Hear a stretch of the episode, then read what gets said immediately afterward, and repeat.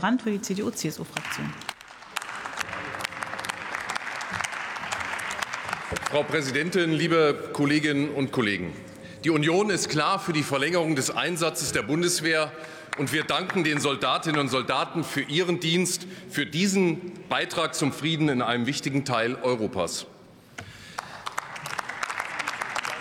Das darf uns allerdings nicht darüber hinwegtäuschen, dass wir die tatsächlichen Sicherheitsprobleme nicht entschärfen werden, solange wir um den Kern des Problems wie um den heißen Brei herumreden. Bei der Analyse, warum die KFOR noch bleiben muss, ergibt sich ein klares Lagebild über die Republik Kosovo hinaus. Die meisten Experten sind sich einig, wenn man den aggressiven Nationalismus der aktuellen Führung Serbiens aus der politischen Gleichung herausnimmt, sind 80 Prozent der Spannungen auf dem Balkan deutlich schneller zu lösen. Serbiens Präsident Vucic und Außenminister Dacic, engste Alliierte des Kriegsverbrechers Milosevic in den 1990er Jahren, Sie bereuen nichts. Im Gegenteil, Sie erklären heute Kriegsverbrecher zu Helden, leugnen Völkermord und reden von heroischen Taten. Ihre Medien hetzen wie die von Putin in Russland und behaupten gegen alle Wahrheit, die Serben seien bedroht. Die beiden selbst bedrohen Freiheit und Recht in Serbien. Und sie bedrohen den Frieden auf dem Balkan. All das hatte so gut wie keine Konsequenzen für die Haltung der EU.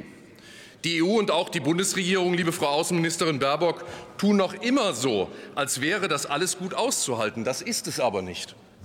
Serbiens Führung hat eine rassistische Ideologie zur staatlichen Leitlinie erhoben. Was für Putin die sogenannte russische Welt, Ruski Mir, ist, heute auch Grundlage für den Krieg gegen die Ukraine, das ist in Kopie die serbische Welt, Serbski Svet, die unter Vucic Grundlage von Regierungspolitik wurde. Sein allmächtiger Geheimdienstchef Wulin, ebenfalls enger Mitarbeiter von Milosevic, erklärte sogar, dass die Vereinigung der Serben auf dem Balkan unter der Führung von Vucic erfolgen müsse. Die serbische Opposition warnt, dass diese Ideologie die Gefahr für den nächsten Krieg birgt. Den Schutz vor diesem Krieg liefert die NATO, die USA, nicht die EU. Die EU wirkt dagegen wie ein Papiertiger. Trotz aller EU-Milliarden verliert die EU an Glaubwürdigkeit und an Einfluss. Während der Einfluss von Russland, so paradox es klingt, trotz Völkermorden der Ukraine auf dem Westbalkan wieder ansteigt. Die serbische Führung ist das Kernproblem. Sie arbeitet aktiv gegen den Westen, paktiert mit Putin. Von Vucic gibt es das Zitat, mein Herz ist in Moskau. Dacic wird in Belgrad Mr. Moskau genannt. Und selbst nach dem Überfall auf die Ukraine schloss Serbien sogar ein Abkommen mit Russland, um die Außenpolitik zu koordinieren. Das allein ist eine eklatante Verletzung der Verträge mit der EU. Liebe Kolleginnen und Kollegen, das alles sind sehr unbequeme Wahrheiten. Sie stimmen so überhaupt nicht überein mit dem, was uns von EU-Vermittlern, auch von deutschen Diplomaten vorgesetzt wird.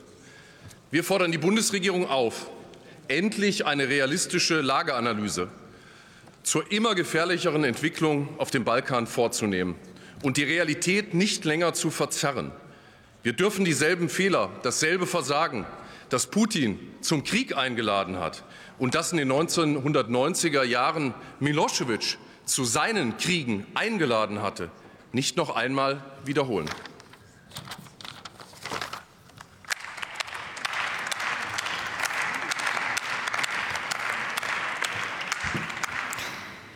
Ich komme einmal ganz kurz zurück zur letzten Debatte. Ausweislich unseres Protokolls